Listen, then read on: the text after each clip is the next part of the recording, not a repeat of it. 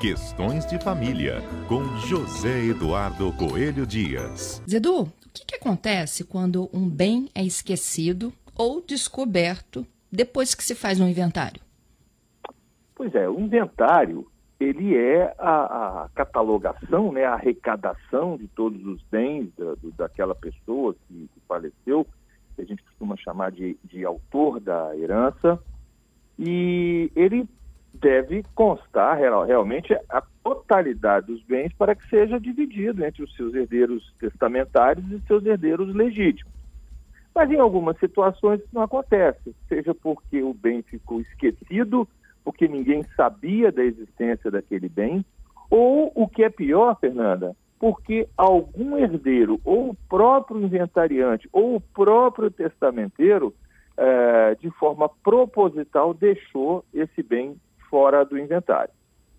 É, quando é que isso acontece? Nós uhum. temos a, o hábito, por exemplo, vou dar um exemplo que é o exemplo clássico. Nós conhecemos o chamado contrato de gaveta, firmado no âmbito do, do sistema financeiro da habitação. E o que, que, é o contrato de gaveta? Alguém adquire um imóvel, por exemplo, financiado, é, que está financiado em nome de um terceiro, continua pagando aquelas prestações e faz um contrato particular, não faz uma, uma escritura pública, que é o que deveria fazer né, quando da, da transmissão de um bem imóvel. É, e aí aquele bem não fica regular, fica em nome de um terceiro. E muitas vezes os herdeiros nem sabem que aquele, que aquele bem é realmente daquela pessoa.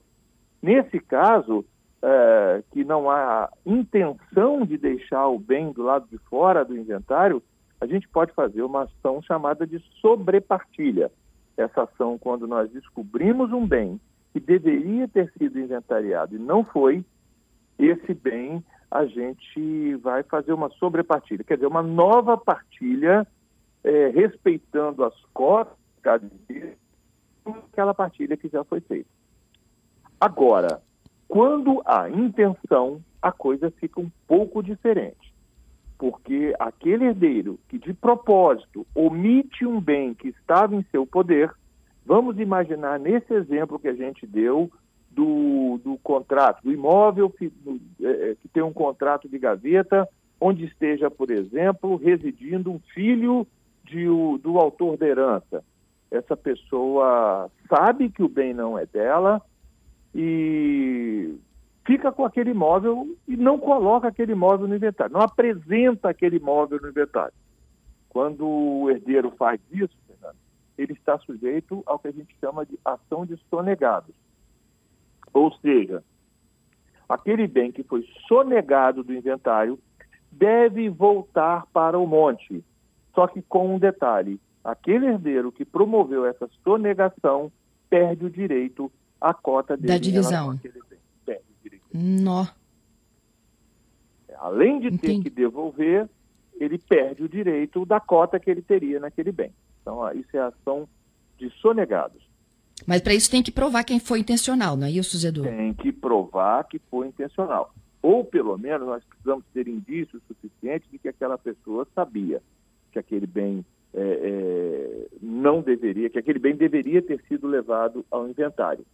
E para a lei ficar um pouco melhor, Fernando, ela prevê não só é, os bens que, que por acaso a pessoa ficou, mas aqueles que foram doados também. Você tem que apresentar no inventário. É a chamada colação.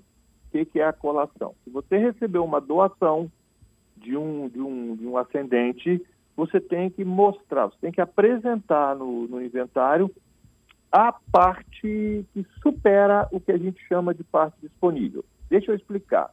Parte disponível é o seguinte: quando alguém tem herdeiros necessários, o que, que são os herdeiros necessários? Ascendente, descendente e cônjuge só pode dispor do seu patrimônio em favor dos descendentes, por exemplo, só pode fazer doação para descendente até a metade do patrimônio que tem, que possui.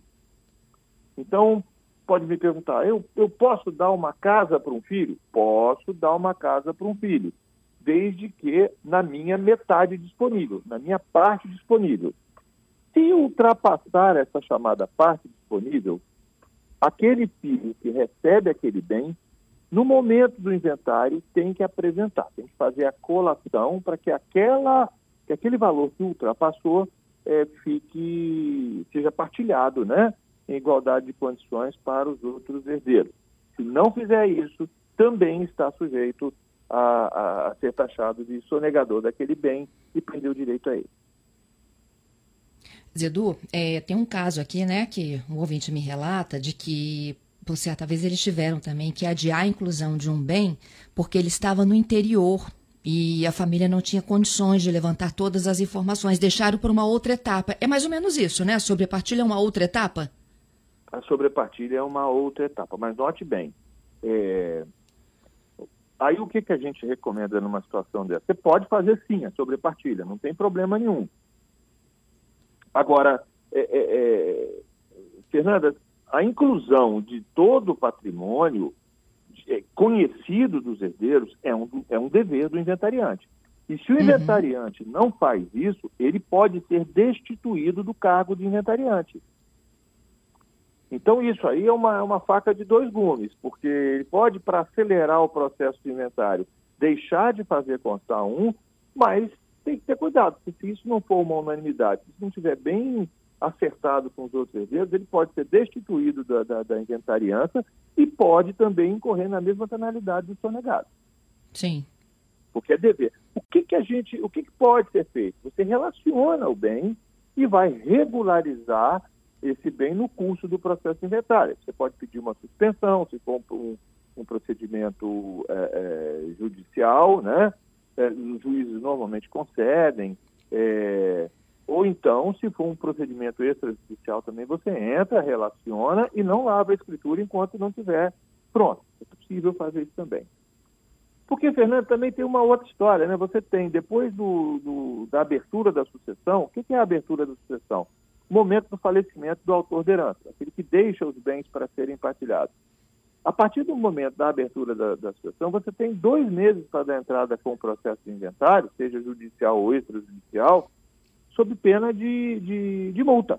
A, a, Fazenda tem o direito de multar aquele que não abre a sucessão nesse prazo.